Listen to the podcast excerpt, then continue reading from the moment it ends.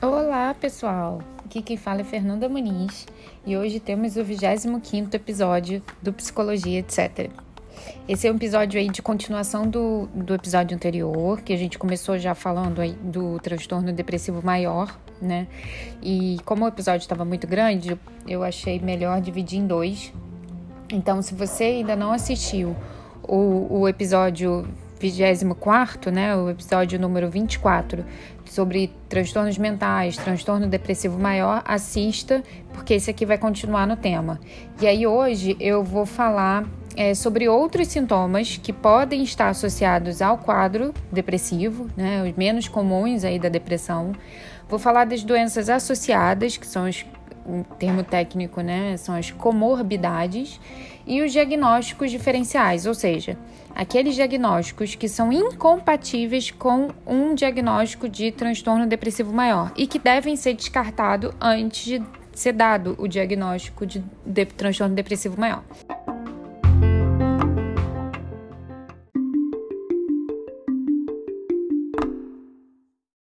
Então, como eu falei lá no final do, do último episódio, o que, que são os especificadores, né?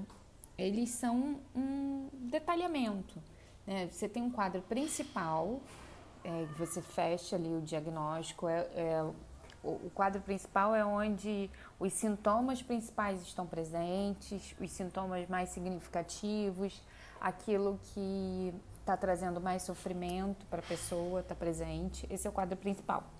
E aí a pessoa ela pode apresentar características de outros quadros ou algumas especificidades. E o especificador vem para é, detalhar um pouco mais esse quadro, né? Então, assim, você pode ter uma, um transtorno depressivo maior com sintomas ansiosos. Isso quer dizer que a pessoa é, tem é, um diagnóstico fechado para ansiedade generalizada? Não necessariamente, mas ela pode ter sintomas ansiosos. E isso é importante não à toa, isso é importante para a condução do tratamento, para o clínico saber que caminhos ele vai seguir, né? Tanto para o psiquiatra ali na prescrição dos medicamentos, quanto para o psicólogo na sua intervenção terapêutica. Né? Então você tem ali a, a depressão com, com é, sazonal, então é o que vai acontecer em determinadas épocas do ano. O tratamento ele é igual do, de uma depressão que não tenha essa característica? Não.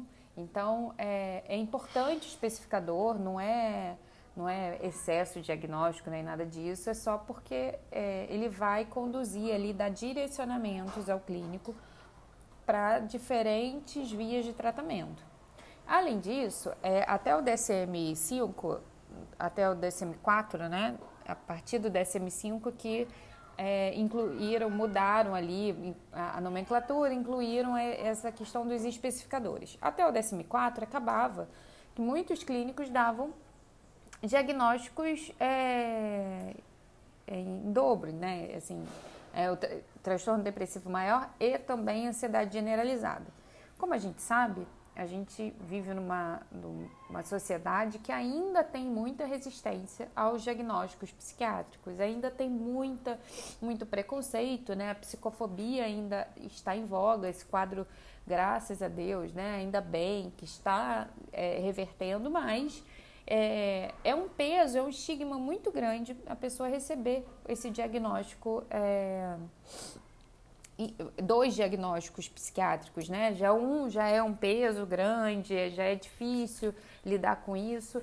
É, dois piorava ainda esse estigma, esse, esse peso. Então, diminui um pouco, né? Esse, é, são só características, é, diminu, muda um pouco essa, esse estigma todo, esse peso todo, conceitualmente. Então a gente tem assim, o primeiro especificador é com sintomas ansiosos. E como é que ele, de, ele é definido, né? É, ele vai ser definido ali pela presença de pelo menos dois de cinco é, critérios que o DSM elenca e aí também que eles estejam presentes durante a maior parte dos dias, é, é, assim como os sintomas da depressão, né, do, do transtorno depressivo maior. Então, do, dos, dos, critérios a gente tem é, sentir-se nervoso ou tenso, sentir-se anormalmente inquieto.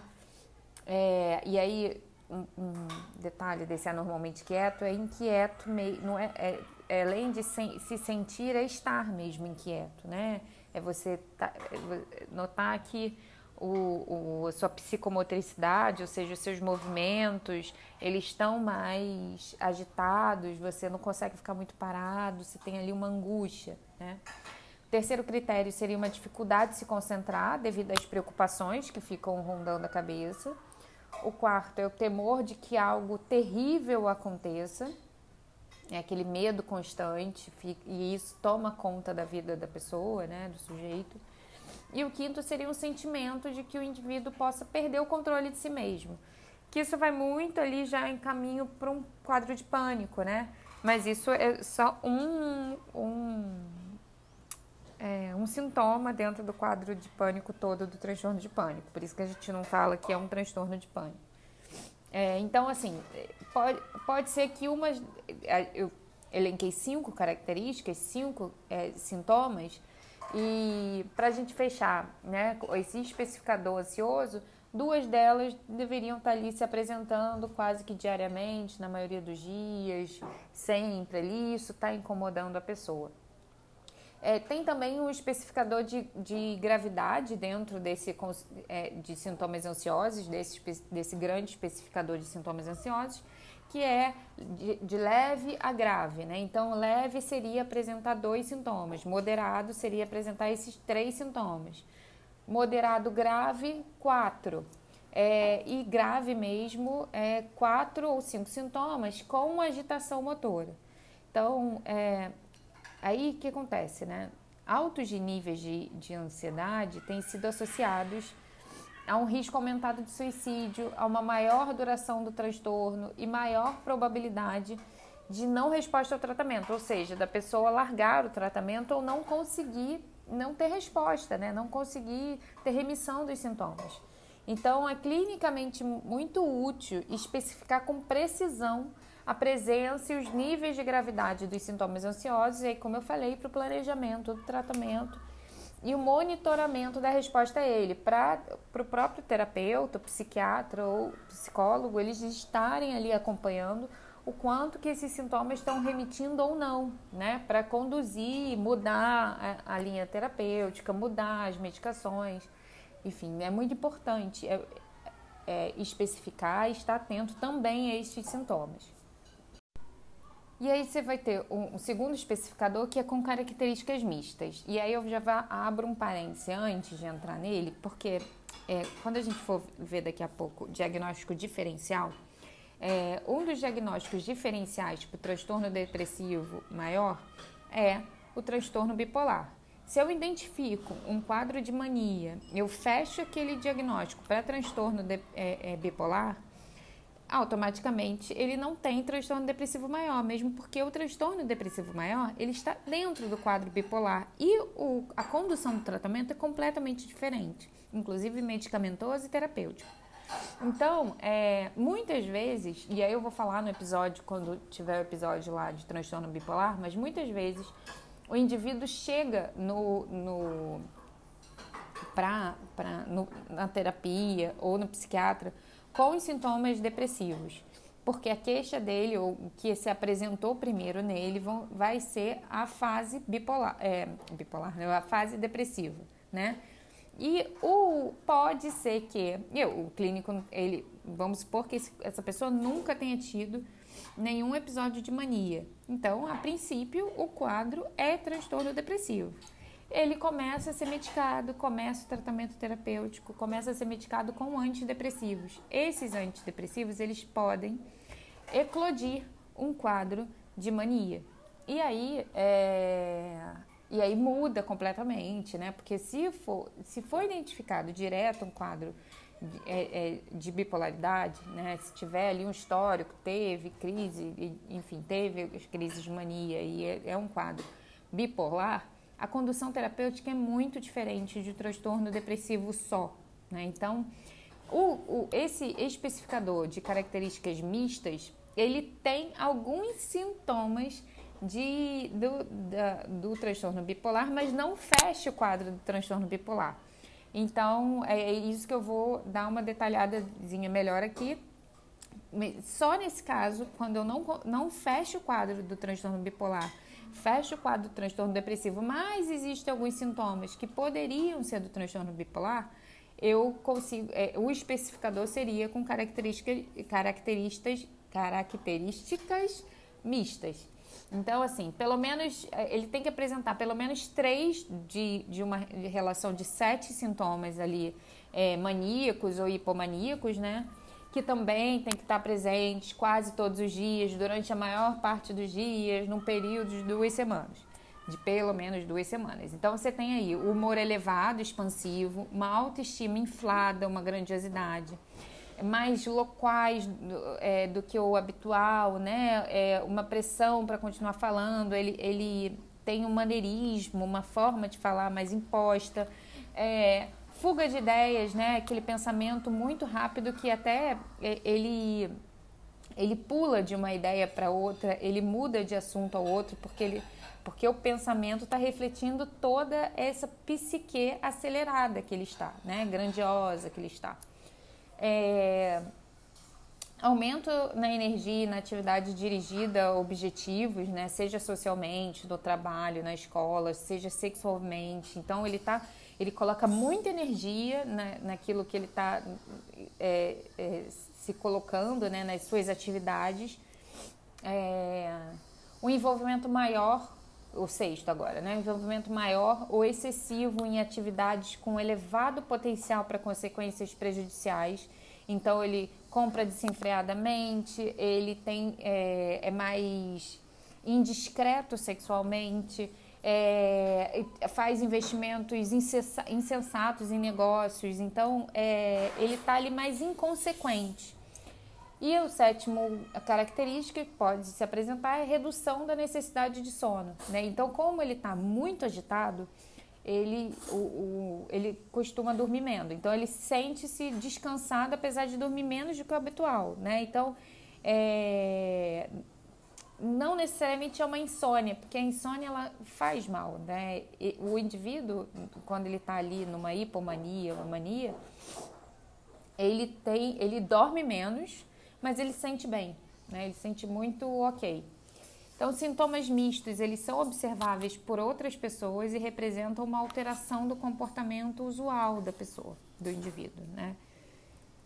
É importante destacar também que se ele satisfizer todos os critérios para mania e pneumonia, o diagnóstico deve ser transtorno bipolar tipo 1 ou tipo 2. A gente vai falar mais lá no episódio sobre transtorno bipolar, mas isso é muito importante. Ele tem que, aqui, é, como eu falei agora há pouco, ele tem que é, é, ele não pode fechar o, é quando ele não fecha o quadro para hipomania ou mania aí sim é um é, é, transtorno depressivo maior com características mistas né é, é importante destacar também que há um fator de risco significativo para o desenvolvimento do transtorno bipolar tipo 1 ou tipo 2 então Clinicamente é muito útil observar a presença também do especificador para planejamento do tratamento e monitoramento, né? o que, que acontece ali, se ele está tendo pequenos episódios de mania ao longo do dia, ao longo do dia é, como, que tá, como que esses sintomas estão, é, como é que está sendo o curso, né? Estão se desenvolvendo, se estão remitindo, se estão aumentando, isso é muito importante.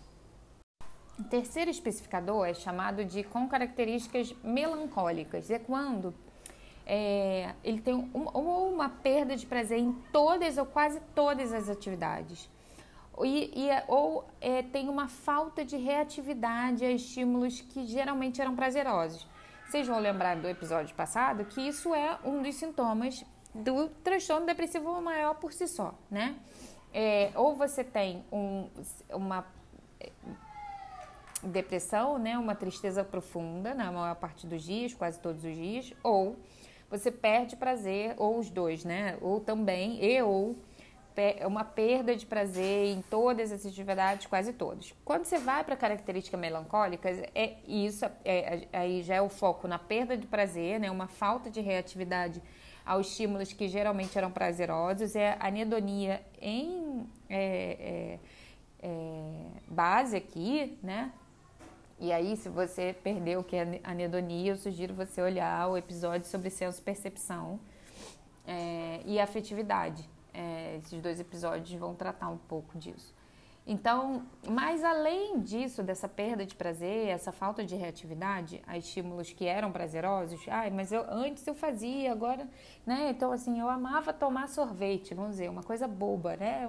mas agora eu tomo sorvete, parece que eu tô com, sabe, tomando água, não tem graça nenhuma, eu não consigo sentir prazer em nada, eu não consigo sentir prazer nas pequenas coisas que eu, que eu ficava feliz ou nas grandes coisas que eu ficava feliz. Hoje em dia não tem mais graça, sabe? É, é isso.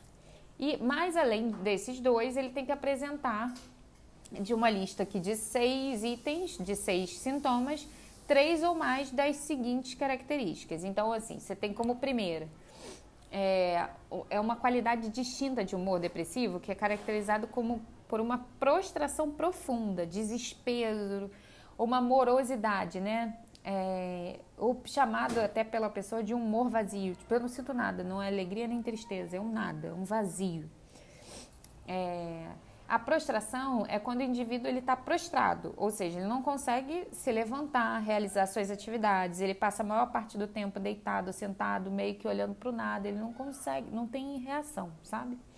A morosidade é o indivíduo estar mais lento. O segundo critério seria uma depressão regularmente pior ali pela manhã. O terceiro seria um despertar muito cedo pela, pela manhã, pelo menos duas horas antes ali do habitual. Então, como eu falei no episódio passado, é, a pessoa tinha ali um, um hábito de levantar todo dia, sei lá, às seis, sete da manhã, mas agora ele, ele às três, quatro horas da manhã ele abre o olho e não consegue pregar mais. E não consegue mais dormir, desperta e fica ao longo do dia. É, também pode se apresentar uma acentuada agitação ou um retardo psicomotor, uma anorexia, e aí é importante destacar, quando a gente fala de anorexia como um adjetivo, né, como um dado, não é anorexia nervosa, é diferente do transtorno. O transtorno se chama anorexia nervosa. Quando a gente fala anorexia, o significado disso é perda de apetite. Então, ele pode apresentar uma perda de apetite ou anorexia, ou perda de peso, né? E aí, consequentemente, uma perda de peso significativa, no caso das características melancólicas. E também pode apresentar uma culpa excessiva ou inadequada. Mais uma vez, para que isso? Porque se eu apresento, além do, dos sintomas lá para fechar o quadro do transtorno depressivo maior, e a, alguns especificadores, alguns determinados ali de características melancólicas, também vai dar base para o psicólogo, para o psiquiatra conduzirem aquele tratamento é, para diminuir, né, remitir sintomas específicos que estão fazendo mal à pessoa, tá? Então, é, ele, ele vai é, aplicado é, o, o, o transtorno de o especificador de características melancólicas ele vai estar tá sempre presente no estágio sempre não né? Quando ele estiver presente é porque o estágio de depressão está mais profundo é mais grave ele não está ali esses sintomas eles não estão em, em um quadro leve. Eles normalmente estão associados a quadros graves. Então existe ali a ausência quase total da capacidade para o prazer. Isso é muito grave. E isso merece uma atenção clínica muito redobrada né? principalmente porque vai ser mais difícil eu conseguir que esse meu paciente, esse sujeito, converta o tratamento, ele consiga seguir o tratamento. Então, muitas vezes o psicólogo ele tem que ter uma paciência com esse paciente, né? No, no início do tratamento maior, porque ele não vai conseguir é, criar um vínculo de imediato. Ele não vai querer aderir àquele tratamento terapêutico. Eu vou precisar esperar aquelas semanas, né? Aquele mês, primeiro mês que o, o, medicamento faça efeito para que ele sinta um pouco melhor e aí ele comece a, de fato a responder ao tratamento terapêutico, à psicoterapia. Então, é porque é um quadro grave, né? Então existe uma ausência quase total dessa capacidade de prazer e não é uma mera diminuição, é tipo é não ter, sabe? É, então, uma, uma diretriz até para avaliação da falta de reatividade desse humor é que mesmo os eventos muito desejados, eles não estão associados a uma melhora acentuada do humor, sabe? Tipo, ele queria muito aquilo, sei lá. Queria muito que o filho nascesse. Ele ficou deprimido durante a gravidez da sua esposa. O filho nasceu e ele não consegue, tipo, o humor dele não muda, sabe? Não consegue reagir, não reage. É, alterações psicomotoras, elas também estão sempre presentes e são observáveis por outras pessoas. Então, é, como eu falei no episódio passado, quando existe alteração, quando relata, não é uma sensação, ah, eu tenho a sensação que eu estou mais agitado, a sensação que eu estou mais lento. Não. As pessoas percebem que de fato ele está mais agitado quando tem características ansiosas, ou está mais, muito mais lento, muito mais parado nas características né, melancólicas. Então, são mais frequentes em pacientes, esse quadro é mais frequente em pacientes internados, né, em comparação com os pacientes ambulatoriais, aqueles que estão ali, né, é, é, em casa. E tem maior probabilidade de ocorrer em episódios depressivos maiores, mais graves, como eu falei agora há pouco, e mais probabilidade de ocorrer com, naqueles com características psicóticas, ou seja, da, do, do do paciente apresentar delírios, né? E aí delírios de ruína, de, é, é, é, é de negativas, né? Que é muito característico de quadros muito graves, né? Que já atingiram um, um nível muito alto do, do transtorno depressivo maior. São quadros de difícil reversão, difícil remissão. Não é impossível, mas são quadros mais graves, né? Que merecem uma atenção maior. E normalmente é, esse especificador de características melancólicas pode estar associado a um quadro de características psicóticas. Outro especificador, ele é chamado de características atípicas. E aí eu já faço um adendo assim. Depressão atípica tem um significado histórico, né? Porque é atípico em contraste com as apresentações agitadas, né, endógenas mais clássicas de depressão, que eram a norma daquilo que era conhecido como transtorno depressivo. Quando a doença era raramente diagnosticada em pacientes ambulatoriais e quase nunca em adolescentes ou jovens adultos, né? É, hoje não tem a conotação de uma apresentação clínica incomum ou excepcional, como esse termo pode implicar, mas historicamente ele vem sendo usado. Então é só é, é sei lá, é como o transtorno conversivo que a gente vai ver muito lá para frente, também é, é historicamente esse, esse, esse termo conversivo ele veio da psicanálise, veio sendo usado na falta de um outro termo usa, usa, usa-se ele, mesmo que hoje a gente entenda de uma forma diferente, com conceitos diferentes, as mesmas características, mas entenda aquele transtorno de origem, etiologia de uma forma muito diferente, historicamente isso foi herdado, tá? Então, por que, que características atípicas, né? Porque aqui é, eu tenho algumas características que não são da, daquele quadro clássico da depressão. Então, por exemplo, é, ele tem uma reatividade do humor. O humor pode melhorar em resposta a eventos positivos. Então, como ah, quando os filhos visitam, ele melhora. É, elogio de outras pessoas, né? nascimento do filho. Então, ele não é aquela anedonia, né? não é aquela não reatividade a nada. Não, ele tem, ele tem uma reação compatível com o evento. Então, é algo que era esperado, algo que fazia, faria ele feliz, ele vai reagir. Mas quando aquele, aquela situação termina, acaba, né, os filhos saem, vão, acaba a visita, vão embora, aquele humor volta para aquele estado da, do transtorno, né, basal do transtorno, um estado mais deprimido. Então, ele é, o humor ele pode se tornar eutímico, né, no sentido de não triste, ou seja, basal, um normal, é, até mesmo por longos períodos de tempo, quando as circunstâncias externas permanecem favoráveis. Então, enquanto ele estiver em estímulo, ele vai conseguir manter ali um normal, não uma mania, né, gente? Não assim um, um é, hipertímico, né? Está super alegre, super efusivo. Não é isso. Ele vai estar tá o normal, vai estar tá, voltar para o estado basal dele. Mas assim que essas, esses estímulos externos é, acabam, ele volta ali para um, um humor mais triste, um humor mais deprimido. Além disso, dentro desse ainda de características atípicas, tem algumas dentro ali de uma lista de quatro itens, pelo menos duas ali ou mais vão se apresentar. Por exemplo, ganho de peso ou aumento de apetite. Normalmente, quando a gente fala assim, quadro clássico de, de um paciente deprimido, ele está perdendo apetite, ele perde consequentemente muito peso. Nesse quadro aqui, não, é um ganho de peso, um aumento de apetite ele tem uma hipersonia, porque também num quadro clássico de depressão, a gente normalmente vai ver uma pessoa tendo é, insônia, né? não conseguindo dormir.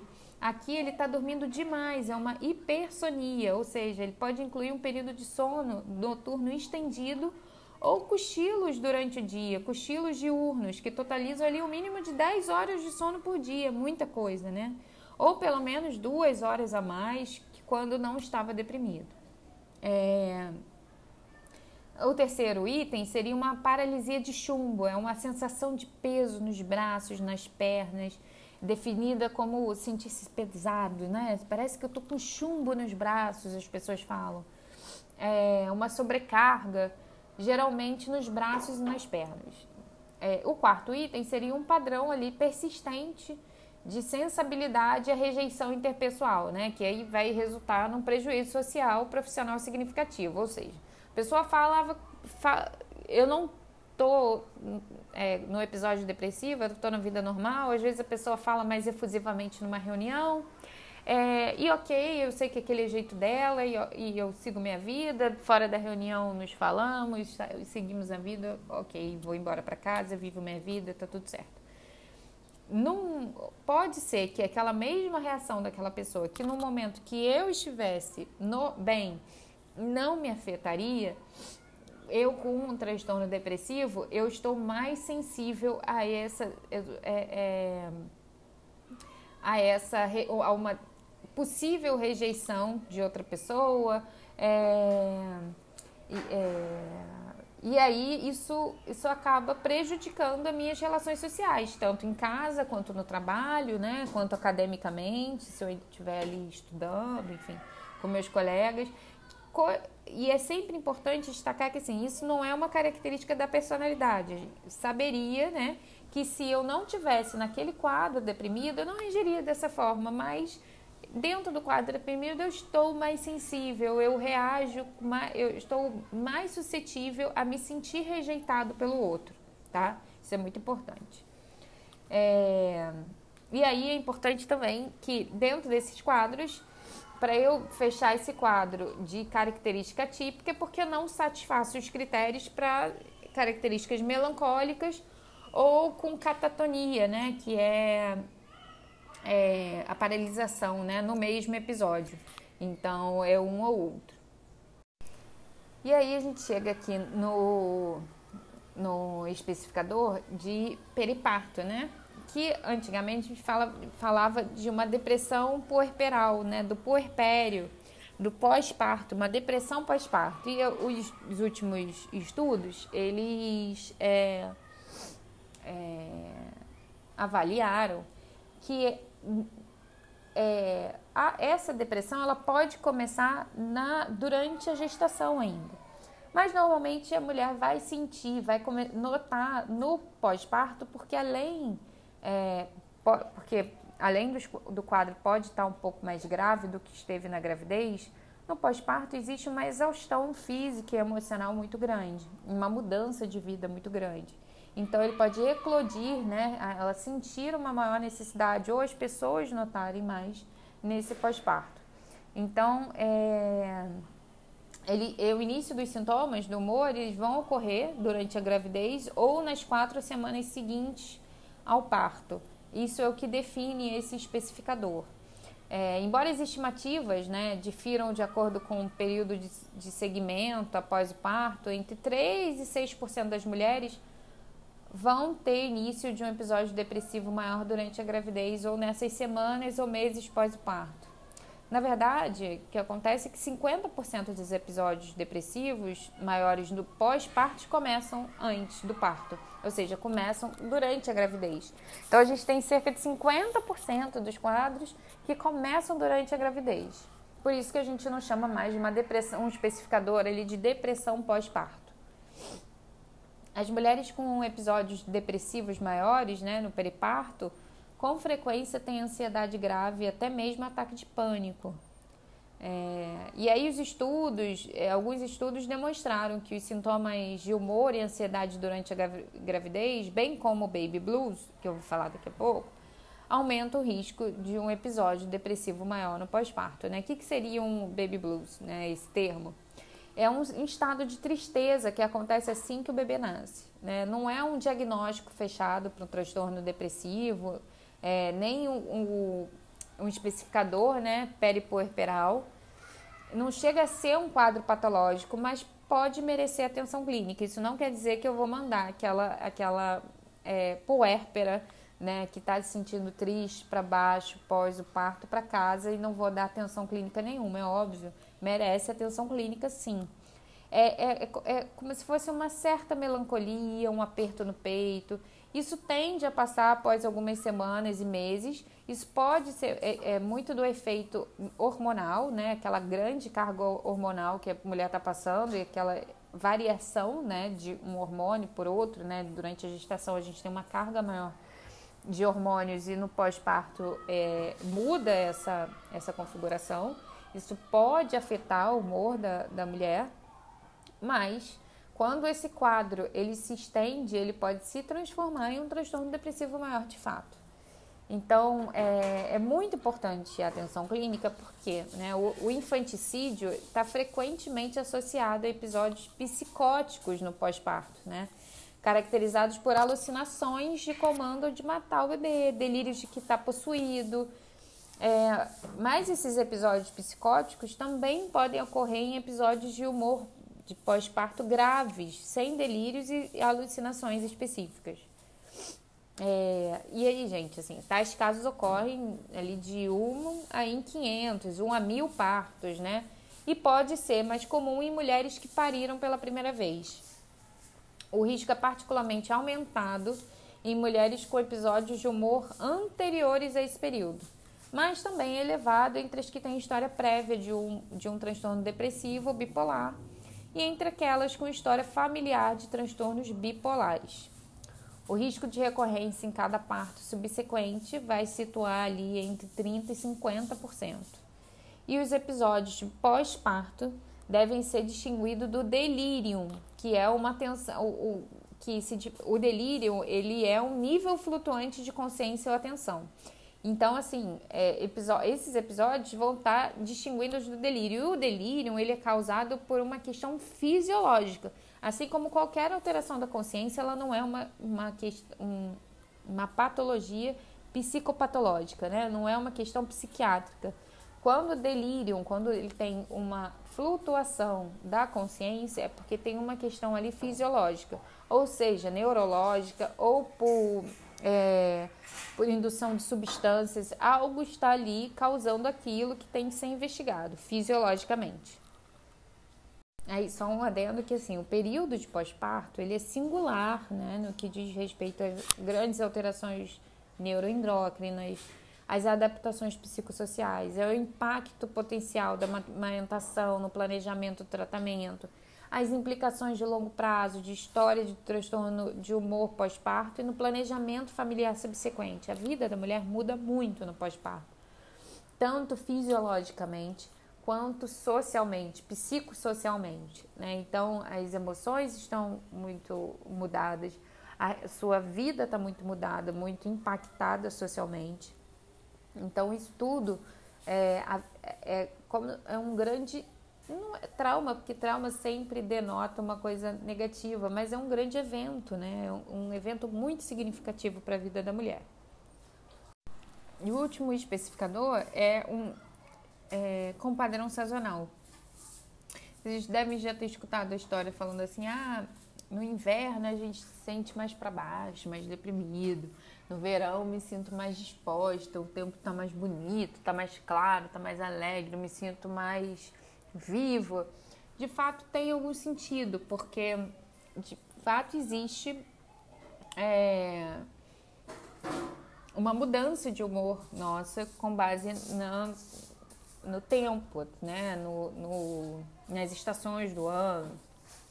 Não para todo mundo, mas existe aí um especificador dentro do transtorno depressivo maior que tem esse padrão sazonal, né? Que é uma relação temporal regular entre o início dos episódios depressivos maiores no transtorno, né, depressivo maior, e determinadas estações do ano, como outono e inverno normalmente, tá? Então não deve ser considerado casos no quais existe um óbvio, um óbvio efeito de estressores psicossociais relacionados à estação, né? Então, por exemplo, ah, eu, eu trabalho lá no, no, no hemisfério norte, numa praia, é, e todo inverno eu fico desempregado e aí eu fico deprimido. Não, claro, você vai ficar, você fica, desem, você fica deprimido pela sua condição psicossocial. Isso não tem uma relação tão direta com a estação do ano em si. Mas quando a minha vida segue um, um ritmo normal, né? Não há nenhum estressor que está relacionado a uma estação do ano, mas o meu humor se relaciona com, com, essa, com determinada estação, ou seja, todo inverno eu caio deprimido, e aí isso sim é um padrão sazonal. Né? Então, é, e aí também deve ter é, a remissão completa ocorrem em épocas características do ano, ou seja, sempre aparece no inverno e sempre desaparece no verão. E isso é um padrão sazonal, e isso caracteriza esse especificador. É, os episódios tem para a gente poder fechar o quadro, eles não podem eu ter observado isso uma única vez. Pelo menos eu tenho que ter, observar isso nos últimos dois anos para eu poder fechar esse especificador de padrão, porque ter ocorrido uma vez Pode ser só ser uma coincidência, uma correlação ali. É, mas não é um padrão. Eu, para eu notar o padrão, eu vou ter que esperar pelo menos duas vezes isso acontecer. É, e um, nenhum episódio depressivo ocorrer fora dessa sazonalidade, ou seja, apareceu nos últimos dois anos no inverno, desapareceu no verão, apareceu nos últimos dois anos no outono, inverno, desapareceu no verão, primavera. Ok, mas pô, não, apareceu no, no inverno, depois desapareceu no verão, mas apareceu novamente no outono, é, mas no inverno eu já estava melhor, ou, e, e, ou então apareceu um quadro ali na primavera. Não, entendeu? Tem que ter algum padrão sazonal. Está direcionado, relacionado diretamente a uma determinada estação do ano. Então, os sintomas que vão aparecer ali, né, naquela estação que ele vai começar a apresentar é, um episódio de transtorno depressivo, vai ser uma diminuição da energia, uma hipersonia, hiperfagia, né, vai comer demais, vai um ganho de peso, uma avidez por carboidrato. Qual é o sentido disso, né? Se ele sente ali naquela época do ano que a energia dele está diminuída, ele tende a recorrer a coisas que vão dar prazer, então, é, é, recorrer a carboidrato, a doce, é, ou então dormir demais, né? Sentir um sono muito maior do que quando o dia tá claro, ele pode ir mais para rua. Porque assim, isso não faz muito sentido para a gente aqui no Brasil, que é um país tropical, mas para países, é, por exemplo, em Londres, se eu morasse na Inglaterra, lá no Reino Unido, em que as estações são mais marcadas. No hemisfério, o hemisfério norte tem isso, né? As estações são mais marcadas. É, o inverno de fato é um inverno mais rigoroso, mais marcado, é um tempo mais fechado. Há lugares, se eu estivesse no Canadá, que eu não poderia sair de casa ou com muita dificuldade em determinadas épocas do ano, a vida é muito mais difícil é, e isso tudo vai se é, reverter ali, reverberar no humor das pessoas, né? Então, a prevalência do padrão sazonal do tipo inverno, ele parece variar de acordo com a latitude, como eu falei, idade e sexo. Então, a prevalência aumenta em maiores latitudes, ou seja, no hemisfério é, norte vai acontecer muito mais do que no hemisfério sul. A idade também é um forte preditor de sazonalidade, né? As pessoas mais jovens normalmente têm maior risco para episódios depressivos no inverno do que as pessoas mais velhas. E aí, por que isso, né? As pessoas mais jovens, elas estão saindo mais, estão com mais energia. O verão ali estão mais agitadas e no inverno elas são obrigadas a se recolher mais. Então, tende, se já tem alguma predisposição a desenvolver o transtorno, tendem a desenvolver nessas épocas. E aí a gente vai falar um pouquinho sobre comorbidades, né? O que, que seriam comorbidades? São outros transtornos, outras patologias que normalmente podem estar associadas podem estar concomitantemente. O indivíduo pode apresentar também é, aos quadros, ao quadro né, de transtorno depressivo maior. Então, no, frequentemente, uma pessoa que apresenta o transtorno depressivo maior pode apresentar é, transtornos relacionados a substâncias, transtorno do pânico, transtorno obsessivo compulsivo, anorexia nervosa, bulimia nervosa e transtorno de personalidade borderline. Esses, esses transtornos eles podem estar é, concomitantemente nos indivíduos que apresentam transtorno depressivo maior. Então, quando a gente traz aqui comorbidade, é só um dado estatístico, o que tem maior probabilidade de se apresentar junto. Não quer dizer que, ah, eu tenho depressão, eu vou ter pânico, ou vou é, ter anorexia, bulimia. Não, nada disso. É só que estatisticamente, né, quando a gente vai estudar as populações, as populações que são pesquisadas, são estudadas, podem apresentar, é, é, tem maior percentual que apresentam essas, esses transtornos. É só um dado. É, pacientes que têm transtorno depressivo é, e apresentam ferida de pele. É, eu acho interessante trazer isso para cá, porque assim, se a pessoa não é, se autolesiona, é, pode ser uma comorbidade, é, transtorno depressivo e o skin picking, né? Que é a pessoa se, se cutucar. Isso existe um transtorno, eu vou falar lá na frente, daqui a alguns, algumas semanas, é, que é o skin picking, que é, é, ela ter. Vocês já devem ter visto pessoas que têm mania de tirar a pele dos lábios e machucar efetivamente. Pessoas que tiram a pelinha dos, dos dedos, né, da, das mãos, do, dos pés, que arrancam peles do, no, é, do, no corpo, ou que tiram feridinhas, ou que se cutucam até criar feridinhas. Pode existir uma comorbidade entre o transtorno depressivo e o skin picking. Só que se a pessoa não faz é, é, é, se ela mesma não faz essas escoriações, se esses, essas escoriações aparecem no corpo, isso pode ser um sintoma da própria depressão. É, e aí deve ser encaminhado para um tratamento dermatológico associado ao tratamento psicológico. Né? Mas pode ser, pode ser um, um sintoma também. E aí o, o, o clínico vai ter que avaliar se é a própria pessoa que faz, e aí tem um tratamento específico, porque assim, se é a própria pessoa que faz as suas lesões, não adianta ir para o dermatologista, né? É uma questão muito mais comportamental, cognitiva comportamental, para tratar em terapia, ou às vezes até psiquiátrico, né? Com ali uma, uma medicação para impulsos e tal, para conter um pouco essa, essa é, esse impulso de se cutucar é, do que um tratamento dermatológico. Então, tem, é, é importante saber da, a origem ali, quem, se ele está se autolesionando ou não, para saber conduzir e encaminhar o tratamento. E aí, para fechar, a gente vai falar um pouquinho dos diagnósticos diferenciais, né? Que, e aí, novamente, o que é um diagnóstico diferencial? São diagnósticos que eu preciso descartar porque eles não podem, não coexistem junto com um transtorno depressivo maior. Se apresentar características de um outro transtorno, se eu fechar o diagnóstico para outro transtorno, automaticamente eu estou descartando o diagnóstico de transtorno depressivo maior. Então, o que são eles, né?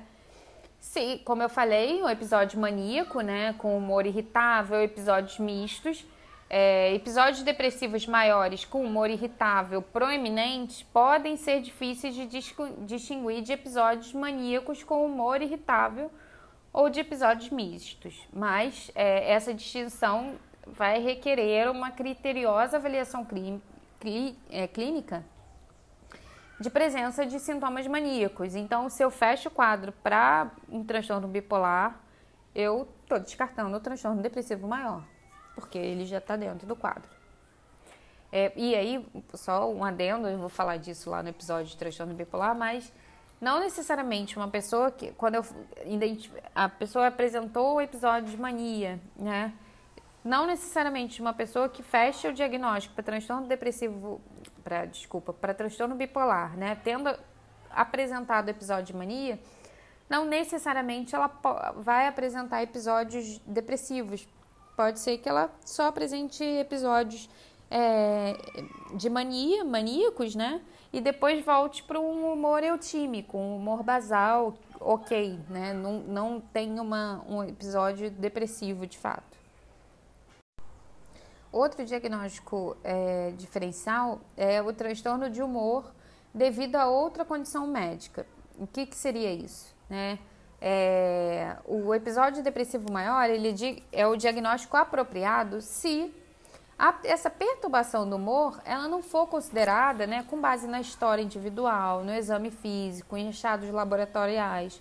Se ela não for consequência fisiopatológica direta de uma condição médica, como uma esclerose múltipla, um AVC, hipotiroidismo, que podem é, também é, fazer com que o, o, indivíduo apresente sintomas depressivos. Então, ah, descartei essas possibilidades. Então, tá bom. Então, se não é essas possibilidades, laboratoriais, que não são laboratoriais para transtorno depressivo, são laboratoriais de outras doenças, então do AVC, hipotiroidismo, de esclerose múltipla. É, descartei as outras possibilidades, então eu fecho o quadro de transtorno depressivo maior. Outro diagnóstico diferencial é que esse transtorno depressivo ele não esteja sendo induzido por alguma substância ou medicamento, porque pode é, ele pode apresentar um humor depressivo que ocorre apenas no contexto de uma abstinência de cocaína é, ou de algum outro medicamento, uma é, toxina que pode estar relacionada a essa perturbação de humor. Se não tem nenhum uso, não está enfrentando nenhum abuso de, de uma droga, não, não usa nenhuma droga de abuso ou algum medicamento que possa estar intervindo, e aí a gente fecha também o quadro de transtorno depressivo maior. Se não, pode ser por conta de alguma substância, né, algum, alguma droga ou algum medicamento. Outro diagnóstico que tem, deve ser descartado é o déficit de atenção e hiperatividade, porque a distraibilidade e a baixa tolerância à frustração podem ocorrer tanto em um transtorno de déficit de atenção é, e hiperatividade quanto em um episódio depressivo maior.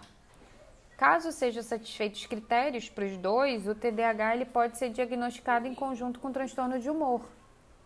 E é muito importante que o clínico tenha cautela para não superdiagnosticar né, um, um episódio depressivo maior em crianças que tenham um transtorno de déficit de atenção e hiperatividade, porque cuja perturbação de humor se caracteriza ali pela irritabilidade, do que pela tristeza ou perda de interesse. Então tem que ter muita atenção.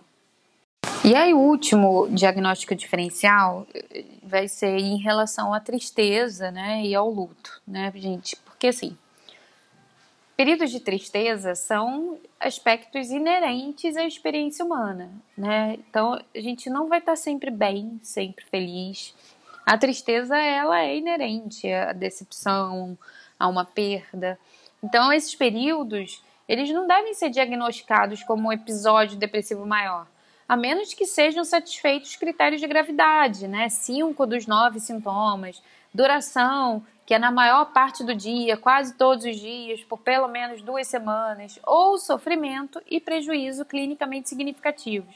Mas isso também vai muito da sensibilidade do clínico, né? Se a pessoa acabou de ter um, um, uma. É, uma decepção muito grande, enfrentou um divórcio, é natural que, que foi traído, né? É, é natural que ela vai ter ali um período de tristeza profunda, que vai reagir sim muito mal, que vai ter um, um, características depressivas. Isso não quer dizer que ela vai estar tá enfrentando necessariamente nesse, nesse período um quadro de, de depressão, um episódio depressivo. Há de se analisar de como é que vai evoluir essa tristeza, né? Em quanto tempo ela está ali naquele fundo do poço, como que ela está reagindo, aquele quadro vem piorando ou está melhorando, né? Isso é muito importante ter atenção. E aí, em relação ao luto, é muito importante a gente considerar que no luto, o afeto predominante vai incluir sentimentos de vazio e de perda. Enquanto nos episódios depressivos maiores, né, em geral, há um humor deprimido persistente, uma incapacidade de antecipar felicidade ou prazer, né? A disforia, né, a, a, o humor no luto, ele pode diminuir de intensidade ao longo de dias e semanas, ocorrendo em ondas conhecidas como as dores do luto, né? Essas ondas, elas tendem a estar associadas a pensamentos ou lembranças daquela, daquele falecido. Já no episódio depressivo é, é, maior, ele é persistente, não está ligado a pensamentos ou preocupações específicas. Isso está ocupando a vida da pessoa em todos os aspectos. A dor do luto, ela pode vir acompanhada de emoções e humor positivos, que não são característicos da infelicidade e angústia generalizadas por um episódio depressivo. No luto, a estima, né, a autoestima da pessoa, ela costuma estar preservada, ao passo que no episódio depressivo há um sentimento de desvalia, uma aversão por si mesmo, isso é muito comum. É, a ideação né, autodepreciativa, se ela estiver presente no luto, costuma envolver a percepção de falha em relação àquela pessoa que, que se perdeu, né, ao falecido. Como, ah, eu devia ter feito visitas com frequências, eu não visitei o suficiente, eu não disse que, ama, que amava o suficiente, eu não disse que amava ele, o quanto eu amava. E, e se o indivíduo enlutado ele pensa em morte ou em morrer, esses pensamentos eles costumam ter foco no falecido e possivelmente se unir a ele. Enquanto no episódio depressivo, esses pensamentos têm o foco de acabar com a própria vida por causa dos sentimentos de desvalia, porque eu não mereço estar aqui, porque eu, eu não, tenho mais, não tenho mais como enfrentar essa dor, eu não suporto mais isso. Então ele decide acabar com a sua vida por conta disso. É, e aí, é, o, o, DSM, né, ele vai deixar a critério do clínico, que vai levar, que vai analisar ali a história de vida do, da pessoa, os aspectos da personalidade, é, esse, esses fatores que estão ali em volta da, da vida da pessoa, para ver se ah, aquele luto que já se desenvolveu para um quadro, né, por uma, por uma ele cresceu, porque pode existir isso, né? O pós, o luto, ele pode ser um fator desencadeante de um episódio depressivo, mas o luto em si, ele não é um episódio depressivo. Ele é inerente à vida humana. A você sentir uma perda, uma tristeza profunda por uma perda de alguém que você amava muito ou algo que você amava muito, né? Então, outra diretriz que é importante prestar atenção é em relação ao tempo em que o episódio se manifesta. A depressão não é só uma tristeza. Um sintoma só não caracteriza o transtorno, como eu sempre bato nessa tecla. Então, estar se sentindo triste não caracteriza a depressão. A depressão é mais do que isso. O transtorno depressivo é mais do que isso. Então, a tristeza não vai gerar necessariamente um diagnóstico de depressão. Há momentos da vida que é perfeitamente natural estar triste, perfeitamente condizente ao contexto que a pessoa está vivendo não é só atender a característica do transtorno, mas também os critérios, além do sofrimento significativo e do impacto funcional. Né? Então, diante de uma perda, é natural que passe por um período de tristeza profunda pela falta de prazer. Então, isso tem que estar muito claro para o clínico, sabe? Até para saber como conduzir. É óbvio, é acolher aquele paciente enlutado. mas não é diagnosticá-lo com episódio depressivo, medicá-lo para sair dali, porque o que ele precisa naquele momento é passar por aquele período de luto até para ressignificar a vida dele, para encontrar novos caminhos. Não é medicá-lo. Eu não preciso anestesiá-lo daquela tristeza. Eu preciso apoiá-lo para que ele passe por aquela tristeza, né? Para que ele suba e para ele não se mantenha ali naquele fundo do poço.